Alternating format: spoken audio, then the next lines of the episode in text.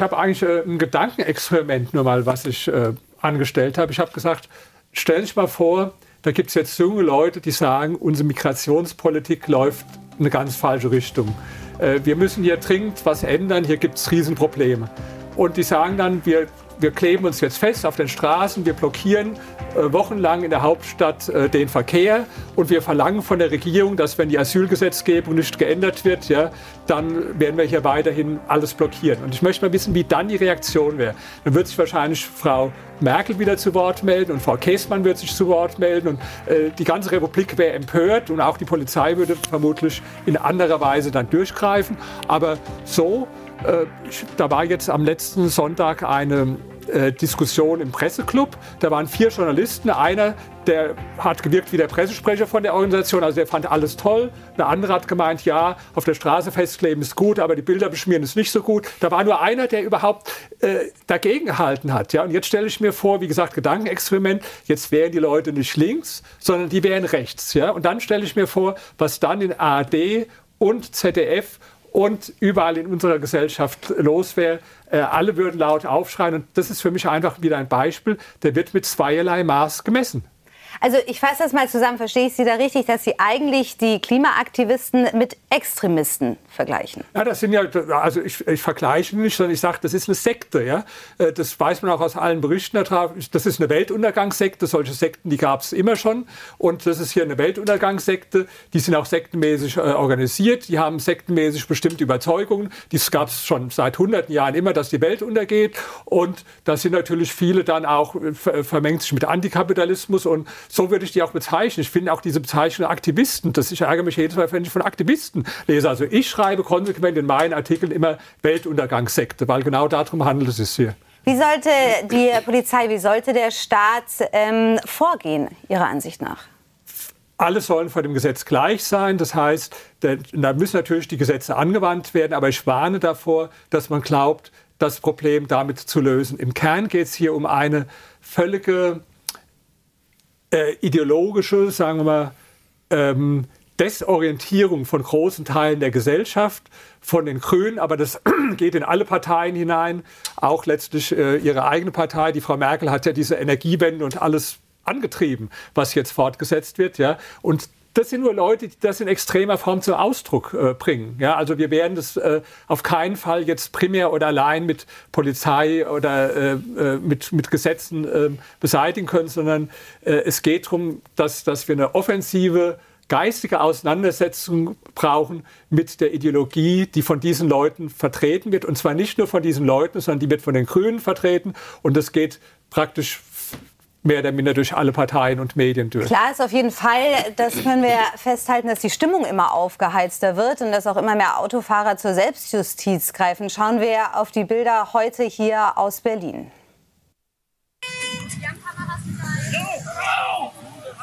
Hallo. Hallo. Das ist Körperverletzung. Lass die Leute in Ruhe. Was sind du denn jetzt zum Penner? Bist du hier der Staatsschützer? Nein, aber ich hab zur Arbeit, Alter. Ist egal, ich auch. Soll der Blödsinn? Ich habe erstens doch keinen angefasst. Ich habe diese Frage nicht. Wo habe ich dich angefasst? Die Leute so lang zu reizen, bis dann solche Reaktionen kommen. Ja, ja. Glaub, und dann äh, sind die Kameraleute dabei und wenn dann irgendwie einer ausrastet, dann sind sie natürlich in der Opferrolle drin und das wird ja bewusst darauf angelegt, die Leute praktisch vollkommen zu entnerven und immer mehr Leute werden dann entnervt und manche, die rasten dann halt auch aus und das wird dann entsprechend äh, gefilmt. Herr Stör, verstehen Sie die Wut der Autofahrer? Die kann ich auf jeden Fall verstehen, ja. Ich habe auch ein Auto, wir möchten zum Ziel kommen. Äh, auf der anderen Seite ist es eigentlich auch verständlich für die jungen Leute, dass sie sagen, wir müssen etwas finden, um die Klimapolitik zu beschleunigen, um die Klimamaßnahmen effizienter zu machen. Und diese haben ja echte Sorge. Das ist ja nicht irgendwas, was sie vorgeben. Und ich glaube nicht, dass sie Spaß daran haben, die Leute äh, zu provozieren. Ich glaube, dass sie ehrlich innerlich besorgt sind. Ja, die haben nur vergessen, welche Möglichkeiten eine Demokratie bietet, ehrliche Sorge auch umzusetzen in Aktivitäten, in Veränderungen.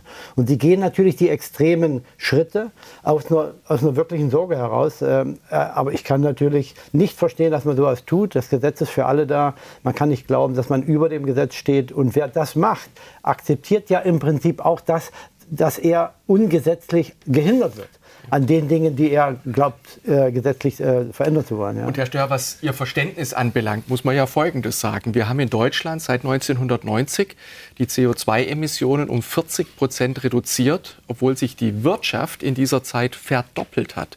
Das ist eine gigantische Leistung und für jede politische Maßnahme brauchen Sie Mehrheiten. Ich glaube nicht, dass es eine Mehrheit dafür gibt, radikaler, schneller diesen Weg zu gehen, weil das natürlich auch mit entsprechenden Wohlstandsverlusten und vielem anderen mehr verbunden wäre. Und ja auch klar ist, dass das Weltklima in Deutschland nicht alleine gerettet wird. Das heißt, wir werden dann erfolgreich sein, wenn wir es so gut hinbekommen, dass es andere in der Welt uns nachmachen. Deutschland ist für zwei Prozent des CO2-Ausstoßes verantwortlich, China für 28 Prozent.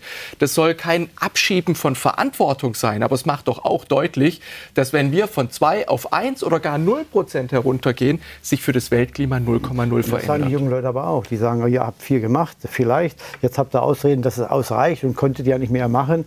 Und wenn wir jetzt nichts Extremes tun, dann werdet ihr weiter euch auf euren Lorbeeren ausruhen. Ich, ja, ich das, unterstütze ja, ja, klar. Nicht, ja. Aber das Fehlt passiert ja gar nicht. Kommunikation, also das, was nein, Herr Stör anspricht, dass, man in, dass die Politik mehr in die Kommunikation Nein, um ehrlich zu sein, ich glaube das nicht. Natürlich in einer pluralen Gesellschaft, wie wir sie haben, gibt es ganz unterschiedliche Meinungen, unterschiedliche Schwerpunkte. Das ist im Übrigen auch legitim. Aber dafür sind wir ein Rechtsstaat, ja, dass das innerhalb dieser Leitplanken zu funktionieren hat. Wenn es Menschen gibt, die sagen, meine Idee, mein Ziel ist so viel wichtiger, ich kann mich von Recht und Gesetz nicht aufhalten lassen, mhm. dann muss man sagen, dann verabschiedet man sich aus dem demokratischen Diskurs. Das ist nicht akzeptabel. Denn wer soll denn darüber entscheiden, ob das eine jetzt ein legitimes Interesse ist? Sie haben ein Beispiel genannt in Ihrem Gedankenexperiment oder ob das ein illegitimes illegitimes Ziel mhm. ist. Das steht niemandem zu, da über andere zu richten, soweit man sich im Rahmen unserer Verfassung bewegt. Wir haben jetzt gerade in den Bildern auch gesehen, dass die Stimmung immer aufgeheizter wird. Bergsteigerlegende Herr Zittelmann Reinhold Messner hat jetzt sogar davon gesprochen, wenn das so weitergeht, dann könnte sogar ein Bürgerkrieg drohen. Stimmen Sie dazu? Ja, Bürgerkrieg sehe ich jetzt äh, in nächster Zeit nicht, aber ich habe das Interview auch gesehen. Er hat von äh, Frankreich gesprochen als Beispiel, ja. Und natürlich, was man in Frankreich sieht, da kann man sich schon Sorgen machen. Jetzt sind wir ein bisschen anders in der Hinsicht als die äh, Franzosen, aber ich habe vor einer ganz anderen Sache Angst, dass nämlich ähm, dass, dass wir immer mehr in eine falsche Richtung laufen hier in Deutschland, in Richtung praktisch auf eine Planwirtschaft und dass diese Leute eigentlich nur wollen, dass wir diesen Weg, der sowieso schon falsch ist, noch ein Stück schneller gehen. Das ist das Problem. Und mit Planwirtschaft hat man in den letzten 100 Jahren nie auf der Welt irgendein Problem gelöst, gerade nicht im Umweltbereich, sondern viele Probleme erzeugt. Zum Beispiel die CO2-Emissionen waren in der DDR dreimal größer als in Westdeutschland, wenn man es also aufs Bruttosozialprodukt bezieht. Das heißt, diese Lösung, die die Leute haben, Kapitalismus abschaffen und Richtung Planwirtschaft, zum Beispiel eine Ulrike Herrmann in ihrem Buch Das Ende des Kapitalismus, das wird kein einziges Problem lösen, ganz bestimmt nicht in der Umwelt und Klima, sondern wird viel größere Probleme machen. Und was diese Leute fordern, ist eigentlich nur, dass sie sagen, der falsche Weg, den Deutschland sowieso schon geht, der müsste jetzt noch viel schneller gehen. Das ist die mhm. Forderung. Herr Freier-Messer hat noch eins draufgelegt und sagte, die Frage des Klimawandels, die sei sowieso überschätzt. Der Mensch habe gar nicht so viel Einfluss. Glauben Sie, dass an diesem Gedanke Wahrheit drin steckt? Naja, in jedem Fall ist es aus meiner Sicht wissenschaftlich nicht bestreitbar, dass wir es mit einem menschengemachten Klimawandel äh, zu tun haben. Und deswegen mhm. muss man eben auch den Ursachen auf den Grund gehen und entsprechende Gegenmaßnahmen ergreifen. Das passiert seit vielen Jahren auf der Erde in unterschiedlichem Tempo und unterschiedlicher Geschwindigkeit.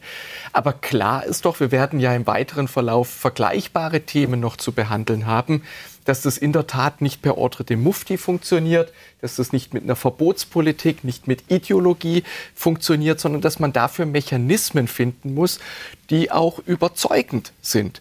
Menschen müssen auch überzeugt sein von der Richtigkeit dessen, was sie tun. Ansonsten werden viele dem nicht folgen. Hören wir, Herr Stör, zu einseitig auf die Klimaforscher, die warnen und nicht auf andere. Sie sagen ja auch, Wissenschaft bedeutet eben immer wieder, sich zu überprüfen, die eine, die andere Seite. Wird da zu sehr auf eine Seite geachtet? Haben Sie diesen Eindruck? Ja, ich beschäftige mich nicht so sehr mit der Klimapolitik, muss mhm. ich sagen. Da bin ich viel zu sehr ein Durchschnittsbürger. Und mir geht es eigentlich wie vielen anderen, die sagen, Atompolitik habe ich meine Meinung, aber habe ich die Ahnung davon, mich mhm. da wirklich äh, fach- und sachkundig zu, zu äußern? Ich, wäre, äh, ich halte, würde das für gut und richtig halten, dass die Bundesregierung auch hier hilft, den Menschen mehr Informationen leichter zu bekommen, um sich sachkundig zu informieren. Ähm, wir haben alle unsere Stammtischgespräche, wir versuchen uns über das Internet zu informieren. Aber ich glaube, die Bundesregierung nimmt hier ihre Aufgabe nicht richtig wahr, auch den Menschen zu helfen, die Sachkunde sich zu beschaffen, die Daten und Fakten leichter zur, zur Verfügung zu stellen, auch die gegenläufigen Meinungen. Sicherlich in der Presse kann man sich informieren, da gibt es immer die zwei Meinungen, sicherlich, mhm. die dargestellt werden. Aber ich glaube, der Informationsstand zur Klimapolitik äh, ist, glaube ich, nicht so ganz gut in Deutschland. Da kann man fast auch so eine Parallele, da kommen wir noch später in der Sendung dazu, zu Corona mhm. ziehen. Also inwiefern kann man sich auf die, inwiefern kann man sich auf die Informationen verlassen? Wie, wo soll man sie herbekommen? Und wie gespalten ist die Wissenschaft da auch manchmal? Was glauben Sie, ist da die Aufgabe der Wissenschaft? Ja, ich muss Ihnen ganz ehrlich sagen, ich habe mich auf viele der auch öffentlich-rechtlichen Datenquellen immer verlassen über viele Jahre, als ich im Ausland war. Und habe leider, was ich zu dem Thema, wo ich wirklich Ahnung habe, Corona, gemerkt, dass da, was von den öffentlichen Rechtlichen gesagt wurde, also sehr viel daneben lag. Und jetzt frage ich mich selbst, ist Corona die einzige, das einzige Thema, wo die da ab und zu mal daneben liegen? Ja? Und das hat natürlich auch höchstwahrscheinlich bei anderen eine gewisse Skepsis äh, indiziert. Und ich glaube, diesen diese Skepsis muss man auch jetzt versuchen wieder, muss die Leute wieder versuchen einzufangen. Und das geht nur mit einer proaktiven, sauberen, transparenten, evidenzbasierten Kommunikationspolitik. Man verliert sonst die Leute. Und die Spaltung in der Gesellschaft kommt ja nicht irgendwoher von innen. Die kommt eigentlich von außen und die wird eigentlich, ähm, glaube ich, auch durch diese Klimapolitik, wie sie jetzt betrieben wird, oder die Kommunikation dazu äh, und auch solche Aktionen wie die, wie die äh, Klimaaktivisten hier, die wird ja noch vertieft. Was glauben Sie, Herr Teggerts, wie tief ist diese Spaltung bei diesem Thema schon vorangeschritten? Ja, sehr weit, sehr weit. Äh, ich glaube, die Ursache liegt auch mehr darin, dass heute die Bildung ja die Social Medias übernommen haben bei den, äh, bei den äh, Menschen. Ich glaube nicht, äh, dass ein Großteil von denen, die sich da auf die Straße kleben, ihnen erklären können, wie ein Gesetzgebungsverfahren in Deutschland funktioniert oder wie ich eine Partei gründe, um Interessen durchzusetzen. Und zwar im demokratischen Sinne. Ja, die verlassen da tatsächlich, und Herr Frey hat das ja deutlich angesprochen, meiner festen Überzeugung nach, äh, den freiheitlich-demokratischen Grund dabei. Und für mich als, äh, als, als Exekutive, also als, als einer, der, der dafür sorgen muss, dass Gesetze umgesetzt werden, für mich stellt sich dann immer die Frage, äh, wie, wie sehr äh, nimmt sich der Verfassungsschutz äh, dieser Thematik auch an?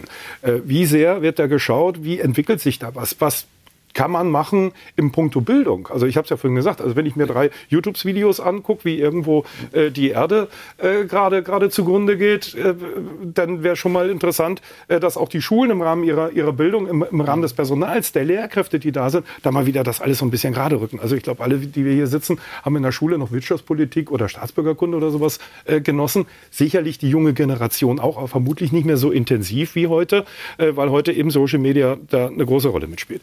Ich kann nur immer sagen, äh, Selbstjustiz darf es natürlich in Deutschland nicht geben. Also ähm, das äh, steht ja völlig außer Frage. Ich habe aber auch großes Verständnis für diejenigen, die jetzt vielleicht das dritte Mal in der Woche zu spät zur Arbeit kommen äh, oder wichtige äh, Termine verloren weil sich irgendwelche Chaoten, ich nenne sie auch Chaoten, um Gottes Willen nicht Aktivisten, äh, dort äh, letztendlich in Berlin auf die Straßen kleben oder in Hamburg oder in München oder sonst wo. Und schlimmer noch, äh, wir haben es ja auch in Berlin-Brandenburg am Flughafen gesehen, da tatsächlich in den empfindlichen Sicherheitsbereich in den Flughafen reingehen und da hunderte von Menschenleben riskieren. Man darf sich ja gar nicht vorstellen, was da passiert passiert wäre, wenn eine Passagiermaschine im Anflug gewesen wäre. So.